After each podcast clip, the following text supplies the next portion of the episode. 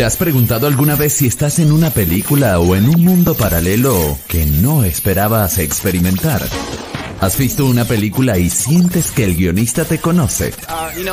Acompaña a Gaby Franco y a sus invitados contando sus historias reales como de película. Como de película. ¿Qué tal amigos? Como de película, bienvenidos esta noche a este programa, su programa. De verdad que un gran saludo a todos los que se están conectando y nos están viendo desde sus casas. Y bueno, nada, yo bien contenta, aquí estoy con una persona maravillosa que ha hecho mucho cine en su país, eh, nada menos que Héctor Marreros. Bienvenido Héctor a Como de Película. Muchas gracias Gaby, de verdad muy contento y un saludo a toda tu audiencia. Muy feliz de estar acá como de película. Qué bueno. Bueno, para los que no lo conocen todavía, porque sé que en Perú lo conoce mucha gente, Héctor Marreros es cineasta. Eh, yo creo que es nuestro primer cineasta invitado de, este programa. Y además de cineasta, bueno, Héctor tiene una carrera en, ahora sí que una gama de, de, cosas artísticas, ¿verdad? Y también a nivel profesional. Él es profesor de historia y geografía, o fue, no sé si todavía sigues ejerciendo, pero bueno, hoy vienes como cineasta. Eso hizo en algún tiempo de su vida, también ha hecho libros, es escritor, guionista, eh, director, y bueno, ahora sí que dentro del mundo del cine, generalmente, pues al final terminas haciendo de todo, ¿no? También vendes, también sales, también promueves todas estas obras. Y hoy nos viene a acompañar en Como de Película. Héctor, eh, bien lindo, de verdad que me encanta que hayas eh, aceptado esta invitación porque fuiste de los primeros directores que le llamó la atención el título y dijo, a ver, ¿qué estás haciendo tú? Mira, que yo también estoy haciendo cine en mi país. Y estamos hablando de una carrera de más de 30 largometrajes en, el área eh, de, este tipo de cine, como digámoslo, tradicional. Cuéntanos un poquito de eso, de ese cine que tú te especializas. Bueno, Gaby, mira, este, voy a cumplir 20 años ya en el mundo del cine acá en Perú. Yo soy uno de los directores fundadores de la corriente de cine regional, del cine independiente, que lo conocen en México, o el cine de bajo presupuesto, porque cuando nosotros nos iniciamos en el año 2003, era difícil hacer con celuloide por el costo, pero con la llegada de lo digital le sacamos la vuelta al celuloide, así que yo en el norte me abriría con el cine que la crítica cinematográfica latina le llamó el cine regional en el Perú, y soy uno de los fundadores, y en el Perú nacimos cinco, incluso uno de mis compañeros es la película está nominada al Oscar, que va a representar a Perú, ¿no? Bueno, este tipo de película es la que venimos haciendo en el interior del Perú, es decir, tocamos historias sociales y trabajamos con actores naturales, así como México, por ejemplo, Cuarón de Roma, sí. Sí, sí, sí. Estamos en diferentes países, eh, hacemos bastante coproducción, Gaby, y yo me inicié primero en el teatro como actor, luego como director de teatro, y luego pasé el salto al cine, ¿no? Y bueno, yo soy eh, docente de historia, pero no le ejerzo y yo vivo de lo que es el salto al cine. ¿no? ¿De lo que qué? Bueno, yo soy eh, me disparó docente de historia, pero no, Perdóname. ejerzo. Perdóname. Bueno, y... Y no la ejerce, ya no la ejerce. Y en esta época de la pandemia eh, nos hemos reinventado y nos convertimos nuevamente en algo nuevo de hacer a base de la poesía, cortometrajes a base de la poesía, porque la poesía no es otra cosa que cine, y cine es poesía, ¿no? Entonces hemos estado haciendo estas coproducciones con poetas, con narradores. Empezamos con Miami, hemos estado en Colonia, con Walter Lingan de, de, Alemania. Acabamos de estrenar un corto también de Sumae de España, de Elizabeth Rodríguez, que estrenó en el consulado de Barcelona y hoy estamos también en Perú con el narrador y eh, dentro de una semana vamos a estar en Chile, Puerto Montt, estrenando mi último corto que se llama Todo Nada, que eh, empezamos este año, Gaby. Eso es un poco de mi trayectoria, que tengo más de 30 largometrajes. Y, pero eh, bueno, también, bueno, te voy a interrumpir porque hay una cosa bien interesante en pandemia, que mucha gente dijo, ahora a dónde vamos ahora qué voy a hacer, yo con todo este equipo, con toda esta gente que, eh, ahora sí que no sabemos ni qué onda, ¿dónde? ¿Dónde vamos a empezar a rebuscar o reinventar este negocio? ¿no? ¿Cómo, pasó eso en Perú? ¿Cómo de repente pandemia y qué hago? Cuéntanos un poquito de eso, porque ahí, ahí eras el personaje principal, tú. Tengo todo esto y ¿qué hago? Sí, hace dos años, por ejemplo, cierran en Perú el confinamiento. Yo acababa de grabar la película Qué bonita señorita, que es un largometraje de 100 minutos de la fiesta del carnaval de Perú, la fiesta más importante de Perú. Y bueno, nos cerramos y como tú decías, este, no sabíamos qué hacer. ¿no? Lo que quedó es reinventarnos y ahí es donde recurrimos a la poesía y hacer cortometrajes, pero con otra temática, porque el casting era virtual, que era, ya no era este, normal, era eh, algo que no nos acostumbrábamos como directores y trabajar con poquísimo equipo, ya no trabajábamos con asistentes, sino que, por ejemplo, un camarógrafo eh, y un, este, el sonido, nada más. ¿no? Y, empezamos con, el, eh, eh, con cortos como El Bate, por ejemplo, de Juan José Borja de Miami, y comenzamos a trabajar y comenzamos a revolucionar, ¿no? Durante dos años comenzamos a ser cortos debido a la pandemia, pero nos vinculamos con otro lado del cine, porque el, tiempo ahorita lo pide eso, el stream, ¿no? El cine que, de las plataformas que. Y eso es una ventana que nos ha posicionado. Para nosotros creo que hacer cine con cortos durante la pandemia fue un boom y sobre todo también eh, encontrarnos con poetas, eh, con escritores, con historias y correr a la novela corta. Yo creo que la solución está en la novela corta, Gaby, porque la gente no lee y utilizamos el cine como un plan lector eh, para que acercar al lector. Vean el corto y puedan leer. Y la pandemia se prestaba para que la gente lea, ¿no? Entonces, fue un buen tiro este proyecto de la poesía y el cine, hacer cortometrajes como un plan lector y eh, en las diferentes plataformas de diferentes países, los conglomerados de poetas, escritores, sus eventos se lo proyectaba el corto y entraba la crítica literaria, acompañado del público, que eso ha motivado, como de película, a leer más. bueno, también hay un, hay un tema ahí que, que importante que tocas, que es, eh, pues, todo ser humano nos tuvimos que ajustar a algo, ¿no? Y si bien ah, veníamos en un proceso acelerado y que veíamos películas, porque bueno, toda la vida en los largometrajes también se han basado en algunos libros y siempre, inclusive hay esa, tú sabes, siempre pelea de que cuál es mejor, la película, el libro, etcétera, ¿no? Algunos como lectores.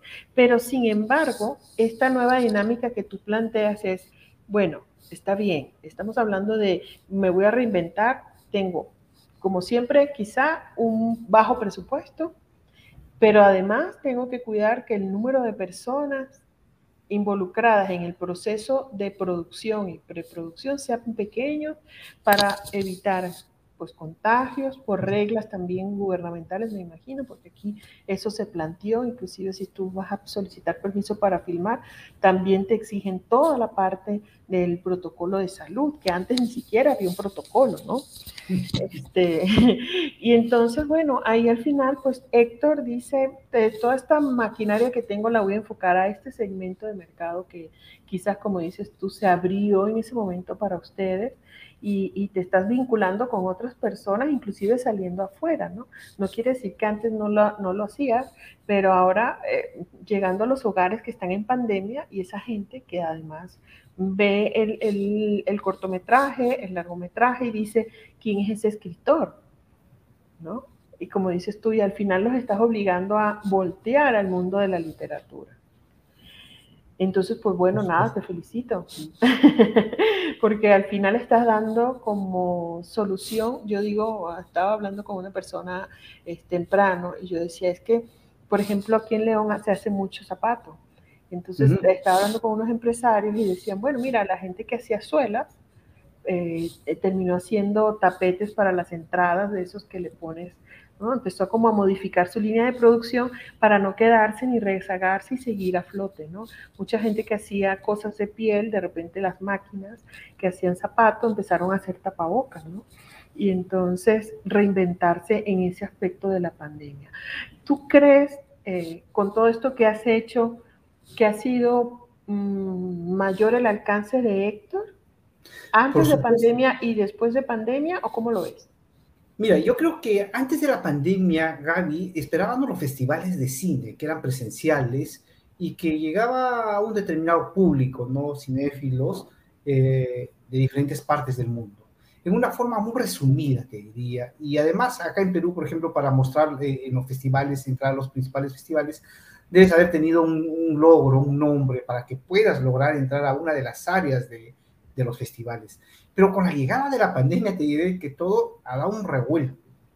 Entonces, de las plataformas que salen, las diversas plataformas que salen, eh, son las que brindan al público. Entonces, eh, como no hay eh, presencia, no había la presencia de, los cines durante la pandemia, las plataformas han llevado un eje de difusión increíble. Por ejemplo, yo estaba estrenando en Cabra, ahí en México mismo, hemos hecho los primeros cortos, hemos estrenado en diferentes eventos de, literatura en México, en Chile, en España, en Colonia, ya en Alemania, en, en, otros países, por ejemplo, Buenos Aires, que, hemos, que era un mercado muy distinto, muy difícil poder entrar, porque Argentina es un país muy fuerte en la producción de cine, igual que tu país, México, ¿no?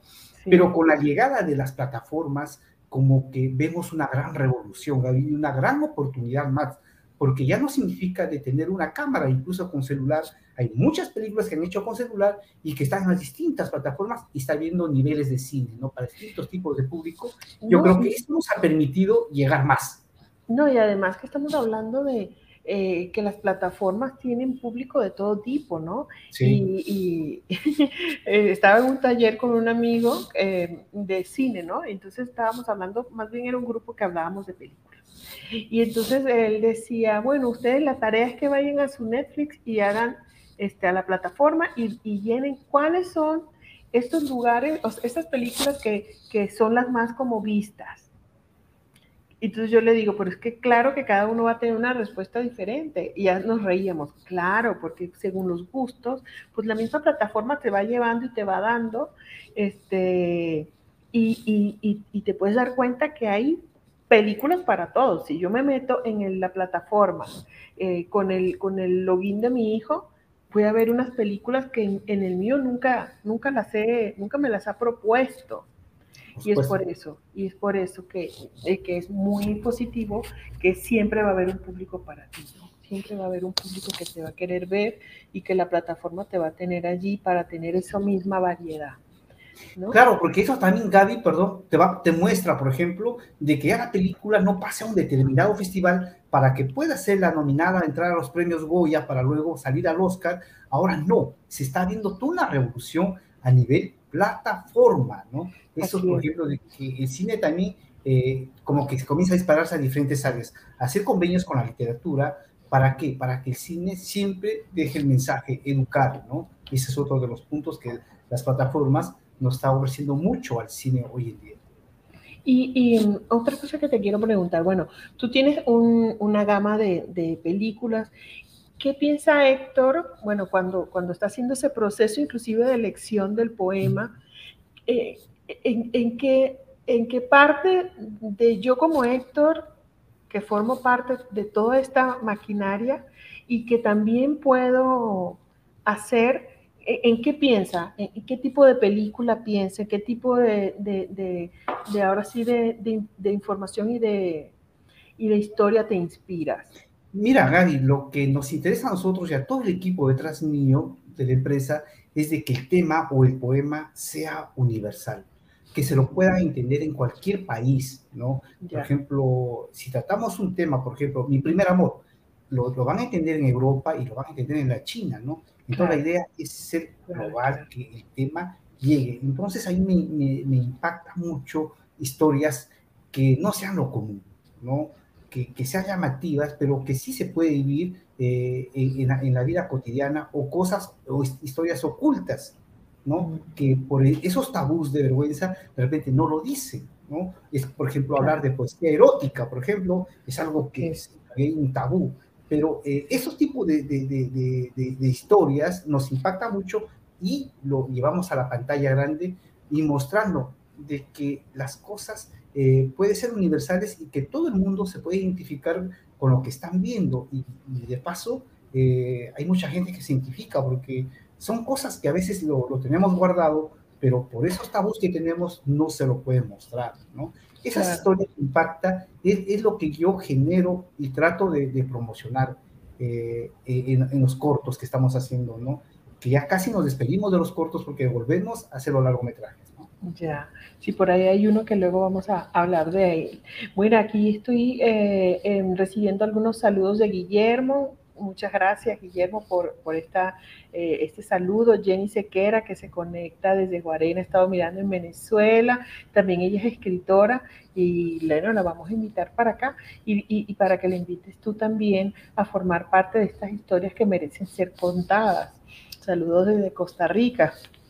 Bueno, al final, Héctor, eh, yo creo que muchas historias merecen ser contadas y, merecen ser contadas por gente que, de verdad tenga esa sensibilidad y de verdad que, bueno, te felicito por eso también. Hay un tema que me encantaría tocar contigo, quizás es el Héctor que ya pasó, pero que es un libro por ahí de, que existe, que se llama eh, ese fue en el 2012, lo tengo aquí en mis registros de cosas que me pasaste, El milagro del cine en, Ca Cajamarca, porque tú eres de Cajamarca y hay una situación especial en, esa, en ese lugar en Perú. ¿Nos quieres contar un poco?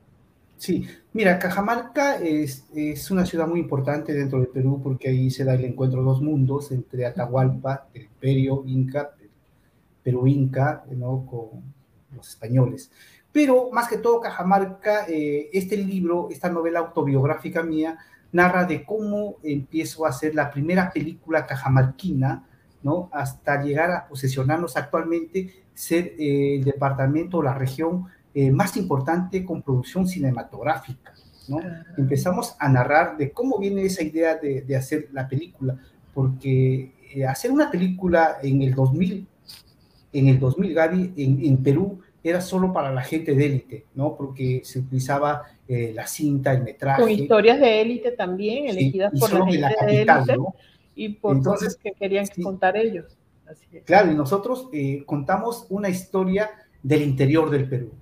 Por ejemplo, temas sociales como el último fusilamiento en el Perú de Gilberto Vázquez, una película que me llevaría a la palestra, ¿no? Porque viene Telemundo de Miami a rojo vivo y descubren la película que yo estaba grabando en el interior de Perú y le llamó mucho la atención. Entonces, esa novela, El milagro del cine en Cajamarca, es, Cajamarca no tiene un antecedente de haber grabado una, una, una, película propia, pero sí ha venido de Euroamérica, de España y muchas productoras de fuera a tomarlo como locación a Cajamarca, pero no un director de cine cajamarquino que produzca una historia cajamarquina con cajamarquinos. Entonces, ese es el caso y se llama El milagro del cine Cajamarca, que esta, esta novela fue editada en España, ¿no? Y se ha distribuido a partir del 2012 eh, es eh, donde se narra cronológicamente, eh, creo que hasta la 19 película en que sale el, el, libro, ¿no? Claro, hasta la película que tenés en el 2012. Afuera. ¿no? Y, y cómo ese cajamarquino, pero tú me vas corrigiendo si me equivoco, de repente se levantó y dijo, ay, yo quiero, yo quiero hacer películas porque yo estoy muy bien, conozco esto de la geografía y la historia, muy bien mis alumnos, pero ¿saben qué? Con permiso que ya vengo. ¿Cómo fue?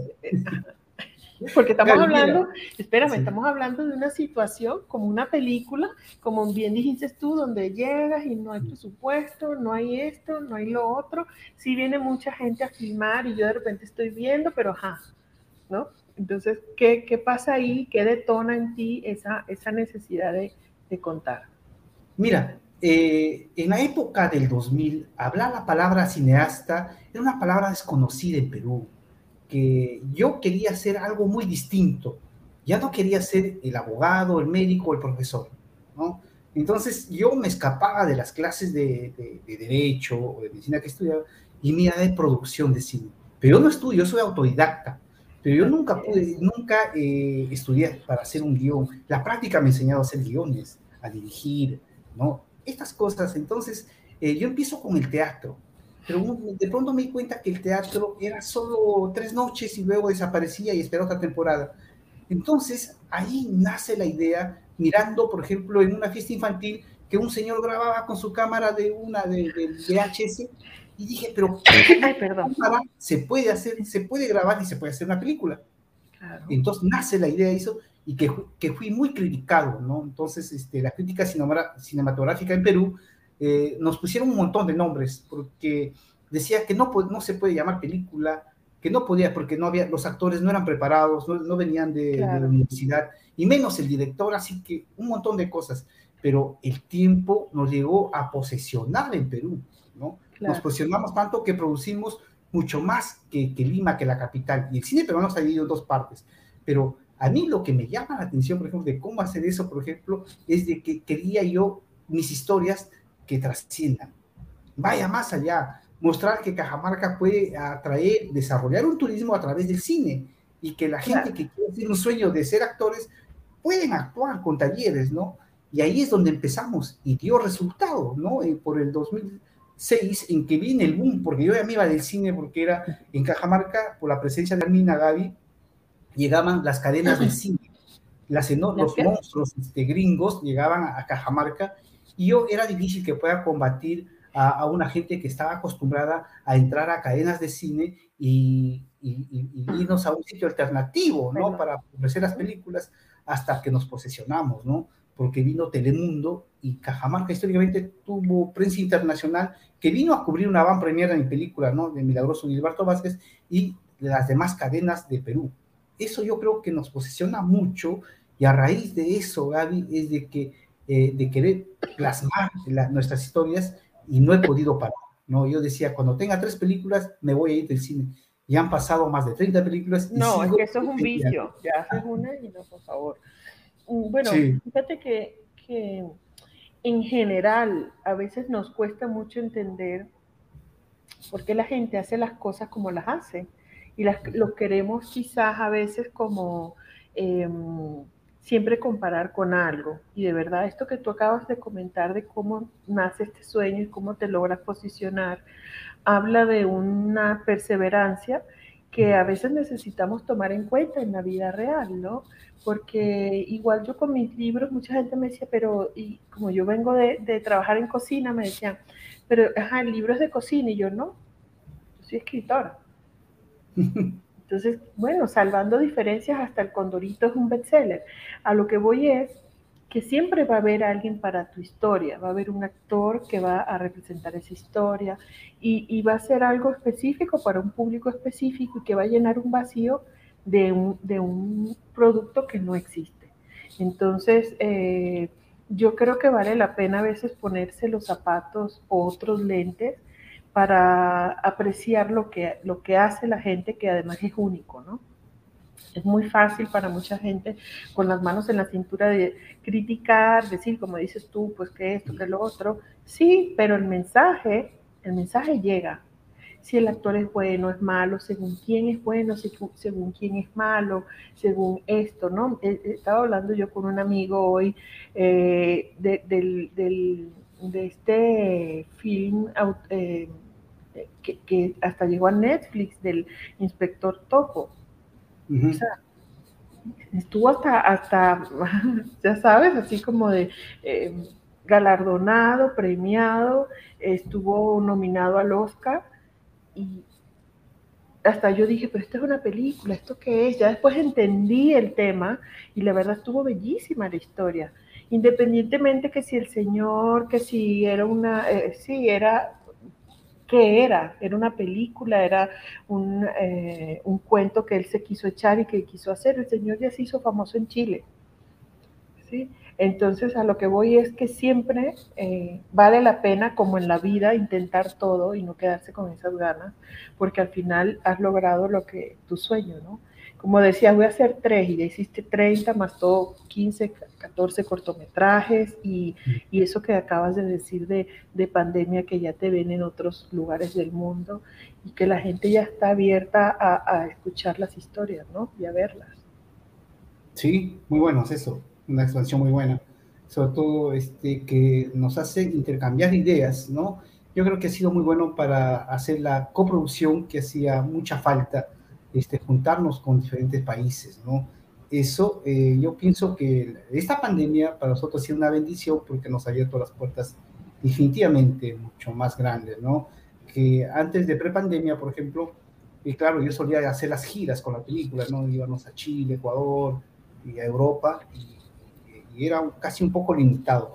Pero yo te digo que ahora en esta pandemia, a través de las redes, por ejemplo, entramos a diferentes festivales eh, más directo y, con más fuerza. Y creo que eh, se está viendo más motivación, te diría, mucha más motivación. Eh, la idea es de que tenemos que actualizarnos frecuentemente y yo creo que también exige una estructura de las historias más, más, más, más, más tenue, más fuerte, ¿no?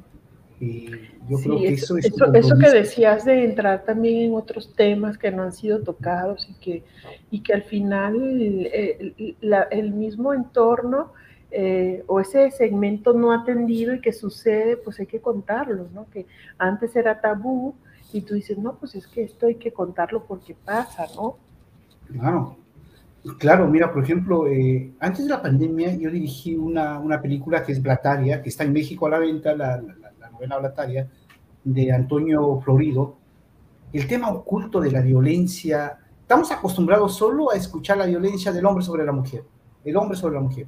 Pero cuando este, yo estaba en el Festival de Chile, eh, conocí a Antonio, pude ver la novela, ¿no? Y me llamó mucho la atención. Un tema oculto que en Europa nadie se atreve a decir eso porque es un delito. Ni en México.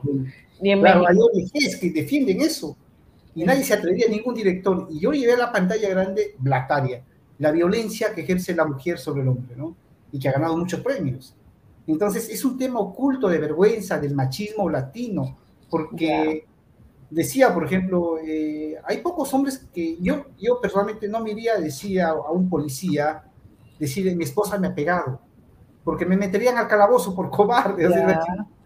No, sí, lo hablábamos detrás de cámara, cuando te hablaba de, del guion para mi película, Buen Camino, y te decía, sí, es que hay cosas que no, y cuando lo platico, así como tú lo estás platicando ahora con, conmigo y con el público, muchos hombres dicen, por fin, por fin alguien se está atreviendo a tocar un poco estos temas, ¿no? Y desde el punto de vista, lo hablaba también con, cuando estábamos haciendo el guion, decía, eh, sí, lo que pasa es que, como dices tú, ni siquiera a un amigo yo le puedo contar esto, porque ¿qué va a decir mi amigo, no? Y entonces es muy difícil, las mujeres por lo menos tenemos una red eh, como de soporte, como más... Eh, sí, eh, como más de víctima, más de sí, amiga, te ayudamos, y en cambio los amigos este, no están acostumbrados a que esto sea una voz popular, ¿no? que la gente se entere, a que tú digas, no, mira, porque si no, entonces es una falsa idea de ellos de que tienen que ser y comportarse y aguantar. Hay gente que aguanta. Luego también estaba hablando con otro director cuando le estaba haciendo el pitch de productor, cuando le estaba haciendo el pitch de mi novela, de mi, de mi guion, él decía, no, pues es que yo tuve un amigo así, que, o sea, que llegaba con moretones y todo, y todos los amigos, bueno, ¿qué te pasó? ¿No? Entonces, sí hay mucho que contar ahí, sí hay mucha tela, y, qué bueno que se, que se están sonando las... las eh, claro, es un tema muy de debate, Gaby, de verdad. sí, porque... Pocas mujeres, como en tu caso, por ejemplo, se atreven a, escribir una novela de eso. Claro. ¿no? Realmente están en el lado eh, femenino, ¿no? Y, por ejemplo, la película, cuando eh, empezamos la gira en Chile, ¿no? Para pasar a México y Europa, eh, en las presentaciones las, los conversatorios eran eufóricos, ¿no? Porque iban las agrupaciones de, de, las damas, en fin, o sea, pero es un tema muy local. Bueno, pero es que hay de todo. Si, si bien hay de un lado, también hay del otro. Acuérdate que, bueno, también está la ley de polaridad y siempre en algunos temas para, también, tanto como para uno como para el otro. Lo que pasa es que son esquemas diferentes, en cierto modo. Digo en cierto modo porque no, no, no, es, no es una verdad pura, hay muchos matices, eh, donde la violencia del hombre es más física, en cambio la de la mujer no, la de la mujer es más mental porque ella no tiene tanta fuerza. Si bien hay gente, como contaba ese ejemplo, este, del señor que estaba todo moreteado, también hay gente que pues te, van te van haciendo, te van igual que a la mujer también le hacen violencia psicológica también. Entonces, claro que al final este, es más difícil de probar, ¿no? Más difícil de probar, oye, es que me siento así por culpa de mi esposo, porque me dijo, porque me hizo, porque me quitó, porque me lanzó. Y al final yo creo que el mensaje aquí para todos es que eh, se sientan libres de, expresar y de decir y de hacer y que, bueno, también reconocer que, que, no porque eres violentado eres más o menos, ¿no? Simplemente te tocó, ¿no? No es ni bueno ni malo, te pasa y ya tú decides si quieres salir del esquema o quieres seguir ahí, ¿no? Y, este, y lo importante es buscar ayuda, siempre buscar ayuda. Sí, y bueno que esta Blataria, este, no sé, ahorita nos vas a ir comentando en, en, qué redes te puede encontrar la gente, dónde si yo quiero ver tus películas, dónde me puedo conectar. Sí, en YouTube lo pueden encontrar, por ejemplo, las películas de Héctor Marreros en Cine para tus Ojos y a través del Facebook como Héctor Alindor Marreros Vázquez, ¿no? Pueden encontrarlo ahí y en YouTube pueden encontrar todas las películas de Héctor. Está en Cine para tus Ojos, es un, canal aperturado para que se pueda ir viendo desde la primera producción hasta la última. Sé que está. O sea que yo, si, si quisiera ver cualquiera de estas que me estás comentando, me conecto y ahí las veo. Sí, sí la encuentran ahí. Qué bueno. Y bueno, luego la gente lo hace, ¿no? Si alguien te quiere apoyar en una película, si nos está escuchando algún escritor que quiere que su película, que su novela, que su poema, que su eh, novela corta sea llevada a, a la pantalla, ¿a dónde se pueden dirigir? Claro, tenemos este, el teléfono que es eh, 051, código de Perú, el 976-687662. Yo creo que es una gran oportunidad en que haya esta alianza, Gaby, entre los escritores, ¿no? Eh, con, con, los directores de cine. Y yo, por ejemplo, me quedo muy sorprendido cuando te he visto con tu programa como de película, que son poquísimos programas. y que me llamó la atención demasiado y a todos, ¿no? Y, yo quiero aprovechar acá para mandar un saludo a María Alejandra, que está diciendo, y a mi hijo José María. Los dos. Entonces ellos se han quedado, ¿que, hay un programa de película? Sí, de película, y de Gary Frank. Entonces es algo muy novedoso, que es este, esto es lo que nos está abriendo las plataformas virtuales, este tipo de programas, ¿no? Y, y es encantador porque podemos hablar del cine y gracias a, tu persona, Gaby, que se ha creado este canal y yo te sigo muy de cerca, entonces se puede ver este, muchas cosas que es muy interesantes. Yo creo que la alianza, hacer las coproducciones es el desarrollo en, en Latinoamérica del cine. En Perú no podemos hablar de una industria cinematográfica, pero creo que con las coproducciones sí podemos ya ir poco a poco formando, fortaleciendo, Gaby, y a través de programas como de películas que nos da un espacio para que, en el Perú se hace películas.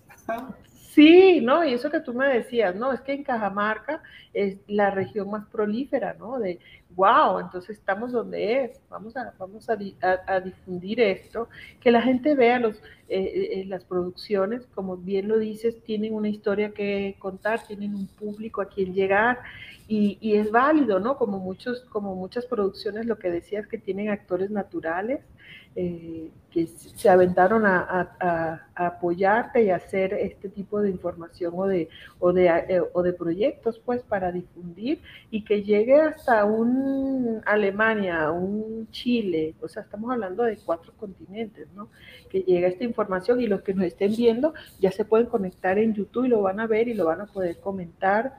Este, ojalá que se siga difundiendo, porque eh, lo hablábamos también tras de cámara, no, no, es no, no es nada más hacerlo, sino también que la gente lo vea, porque es como los libros, tú puedes hacer 20 libros, pero si no, no, no apoyas o no haces ningún esfuerzo para que ese libro llegue a la gente, pues al final sí va a llegar a quien corresponda, pero si haces un esfuerzo va a llegar al que corresponde más, tres rayitas más, como digo.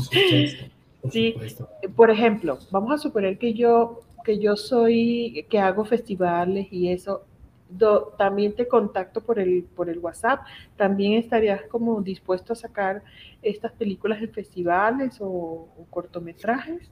Claro, Gaby, yo, yo pienso, mira, que eh, con, por ejemplo, eh, con la plataforma de, de, la, de, la, de la TV digital, no, nos da una opción de mostrar un festival que llegaría a miles, mucho más abierto que los festivales presenciales. Por ejemplo, en Perú, cuando hay los festivales presenciales, eh, es mínimo la asistencia de público, ¿no?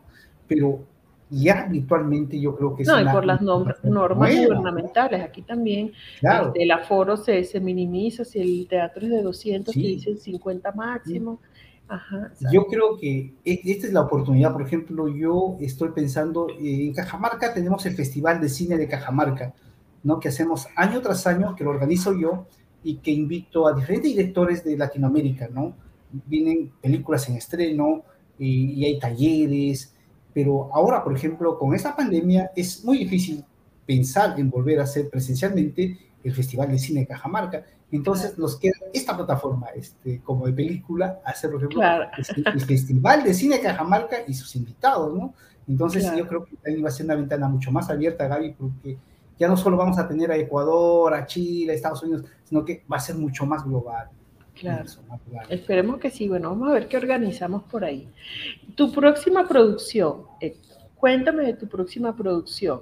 Em, sí, bueno, eh, lo que, lo que ya está por venir. ¿Qué sería? a fines de febrero voy a grabar y ya lanzo el casting. Ojo, atención, atención acá. Es La mano de Dios. ¿no? La mano Se llama La mano de Dios. ¿Y de qué trata? sí, la, novela este, también es una historia chilena que lo, vamos, eh, lo hemos acoplado a Cajamarca y ya estamos trabajando y el casting va a ser la primera semana de febrero y todo indica a que a fines de febrero se está empezando el rodaje acá en Perú. La mano de Dios, una historia muy conmovedora, con mucho mensaje, impactadora, me gusta mucho la historia. Esa es, un libro. que venimos, ¿no? Ya existe el libro. No, este es un testimonio eh, que, lo, que lo recogemos de un amigo y, y, me, y me encanta mucho porque, ¿sabes, Gaby? Nosotros, por ejemplo, tú puedes tener el éxito que tú puedas tener, ¿no? Pero hay, hay, siempre hay una fuerza, ¿no? Porque los ateos no creen en Dios, pero ellos creen en una fuerza. Ese es Dios. Claro, ¿no? claro. Entonces, eh, el, la mano de Dios, eh, eh, lo, lo, llamamos así la película, que debe estar para, para junio, debe estar ya en estreno en Chile, en Santiago, y, y tratamos de tomar una reflexión. ¿Por qué? Porque estos tiempos de pandemia, Gaby, de repente nos ha juntado, pero también nos ha aislado, ¿no? Y tal vez nos falte un poco de los valores que está perdiendo. Yo creo que el cine no solo debe divertir, sino que también debe educar, ¿no? Debe reflexionar. Por ejemplo, porque eh, eh, hay poesía, eh, la, poesía que es de todo nada, es una poesía reflexiva, evangelizadora, que me encantó, ¿no? Ese es, otro, ese es un cortometraje, todo nada. Cortometraje, por ejemplo, hay la, la, poesía de censo erótica, ¿no? Es otro tipo de corto, otro tipo de tabús que suelta al aire, ¿no? Y, y, la, y las mini novelas, la novela corta, que es algo novedoso también, como eh, Sumay, por ejemplo, ¿no? que nos atrae mucho. Pero La mano de Dios es el nuevo largometraje que vamos a grabar acá en Perú y que la primera semana de, febrero debe estar el casting eh, para toda Latinoamérica. ¿El casting dónde lo vemos? ¿Aquí en el Facebook? Sí, en, el Facebook, en las redes, sí. Y posiblemente... ¿Lo vas a grabar en febrero? Sí, y, ah, viene gente de todo lado, te cuento, cuando, cuando grabamos así, viene gente de todo lado y graban, ¿no? Entonces yo tengo actores hasta americanos. ¡Ay, wow! Se vienen, claro, y, ahora, por ejemplo, pensamos hacer la coproducción con Buenos Aires, ¿no? Con José Campuzano, que es el gran referente de cine en, Argentina, juntarnos así, porque la única forma de salir, Gaby, adelante, y, claro, a los directores de cine, porque acá no, y ahorita como, digo, al principio del programa que decía, es que se abrió la ventana, ya se abrió la ventana, ya estamos ahí montados, ya no hay nada que hacer ya se abrió. Así que invitamos, Gaby, te invitamos de repente para hacer las coproducciones. Ay, claro que sí. Vamos a ver. Y hemos hecho, por ejemplo, con España, hemos hecho con República Dominicana, hemos hecho con Chile, con Alemania, en fin, ¿no? Entonces estamos haciendo este tipo para acercar a través del cine, porque un pueblo con cine es un pueblo con alma, y un pueblo sin cine es un pueblo sin alma, Gaby, para nosotros. Ya, ya. Ay, Dios.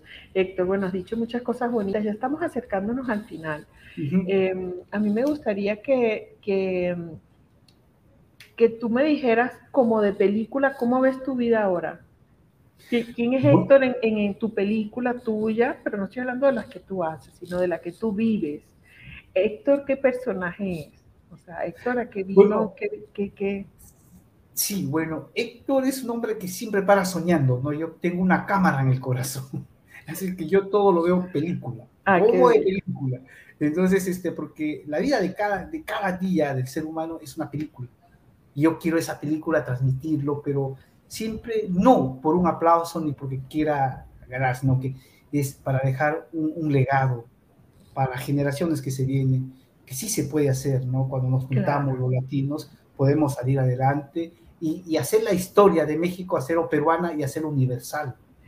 Fíjate que yo, yo empecé a ver, este, bueno, ahorita eh, esta novela, esta película tuya, Todo o Nada, eh, ahorita vamos a hablar de ella antes de irnos, pero eso que estás diciendo me hace acordar de una amiga que, que es escritora y ella me dijo, es que a mí una vez me dio por hacer una película. Cuando yo la entrevisté a ella como escritora en otro programa de, este, que tengo, eh, eh, ella me decía, yo investigué y, y, de repente le dije, oye, este, que vi que tenías un video en YouTube de una película, mira, las carcajadas. Y ella me decía, sí, es que yo quise hacer una película. Entonces yo cuando vi tus películas me hizo acordar un poco esa película que ella hizo, que también actuó, y que de alguna manera ella me decía, no, ¿qué es esto? Le digo, no, vale, pero a mí me gustó. No, pues es que, digo, bueno, a mí me gustó porque contaste una historia. Claro que este, ella no tenía los recursos, como dices tú, no tenía esto, no tenía lo otro, pero se hizo. Y hace poco la vi y le dije, oye, que me estoy metiendo en esto, y me dijo, uy, no. Me estaba contando todas las cosas, por supuesto, que pasó para hacer la de ella y me decía, es que para pedir un permiso para esto, para filmar en, no sé, ella es, ella es española, en Madrid costaba tanto al día, tantos euros, no sé cuántos euros. Y entonces, claro, al final es ajustar un poco la historia sin que pierda su brillo, ajustar un poco el presupuesto a lo que se tiene y a lo que, y a lo que no, y contarla. Entonces, la verdad que este, yo te felicito ahora que estamos hablando de esto, de que naces con el corazón claro que hay que hacerlo. Amanecí con ganas de contar esto, lo hago. y siempre va a haber un público para eso. Eh, y bueno, nada, quiero que, que, nos hables un poquito de esta película Todo o Nada que se va a estrenar el 29 de, de enero en Chile, en Puerto No, en. ¿Puerto Mo? Sí, Sí, por favor. Bueno, el 29 a las 18 horas se, está estrenando eh, presencialmente la película eh, Puerto Montt, eh, Todo Nada, ¿no? Que está basado en un poema reflexivo de Héctor Vargas y está protagonizado por un elenco peruano como Brigitte Barrueto, Héctor, Héctor Vargas, en fin, hay un gran reparto. ¿Ese, ¿Ese libro de Héctor Vargas es autor, es peruano? No, es chileno de Puerto es chileno. Ah, verdad, Estamos haciendo justamente, Gaby, las coproducciones. Y todo nada llega con un mensaje muy bonito y que va a estar por todas las regiones de Chile y también luego pasa a Cabra y acá en Perú que va a tener este, seis estrenos, ¿no? Entonces estamos en eso, todo nada, y yo les invito para que nos sigan y dentro de unos meses creo y, por, y, todo nada va después a estar en, en, YouTube. En YouTube. Sí, lo liberamos y va a estar ahí. Porque la única forma de, de, que sepan que hacemos es, Gaby, no guardarlo, subirlo para que toda la gente tenga acceso y lo vea y se vayan a este, acoplando más. Vamos a hacer todo nada hasta este 29 en Puerto Montt a las 18 horas.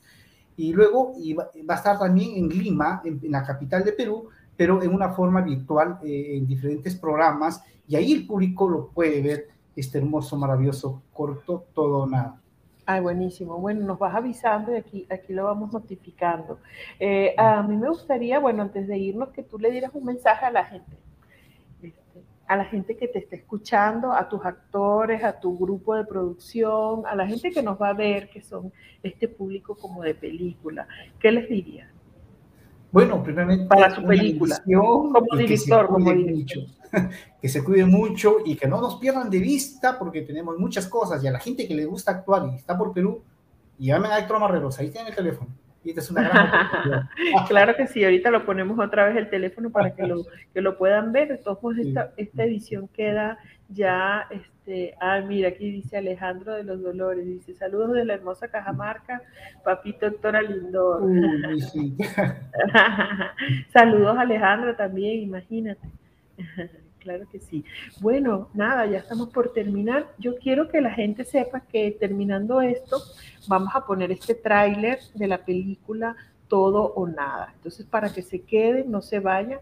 Yo quiero agradecerte, Héctor, por haber eh, tenido la amabilidad de venir a vernos, de venir a visitarnos, de contarnos tu vida un poco de película, que autodidacta y todo, mira a dónde te ha llevado después de 20 años de experiencia. Esperamos que sigas contando historias, que sigas apoyando a estos escritores que queremos a través de los cineastas que nuestra historia trascienda más allá de los libros y, a todo ese equipo que te acompaña, a los actores, a los productores, a los, eh, ¿cómo se dice? A los patrocinadores, que vale la pena seguir contando historias y develando esos velos, ¿no? Develando todo lo que tenga que develarse para que todo funcione y que la gente llegue a, interesarse no solamente por la historia, por los libros y que te siga.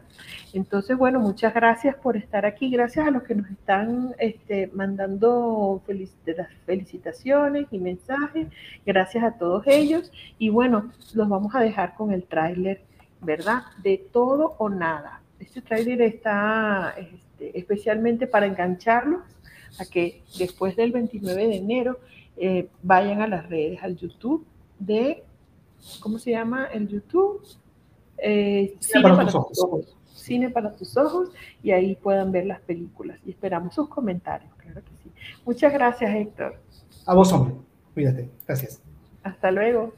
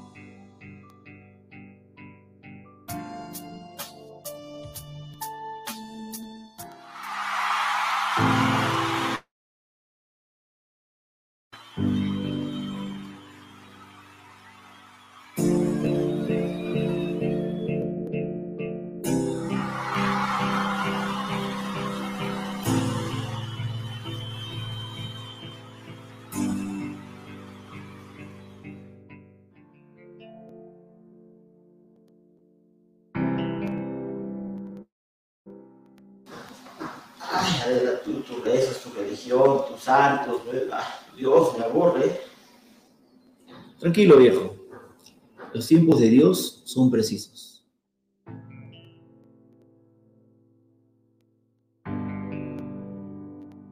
Adriana, cuéntanos cómo se siente estar ya nominada a la mejor del año. Por ahí se han escuchado rumores que tú eres una de las favoritas. ¿Te has enterado algo? me siento feliz, empoderada, porque yo ya lo tengo ese premio. Yo soy la mejor, no hay nadie como yo soy.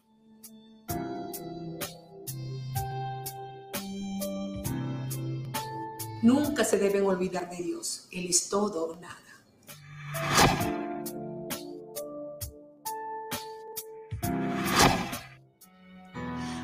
Perdóname. Perdóname por haberme alejado tanto de ti, por haber estado en vanidades, en cosas malas. Tú eres mi camino, tú eres mi luz. Todo o nada.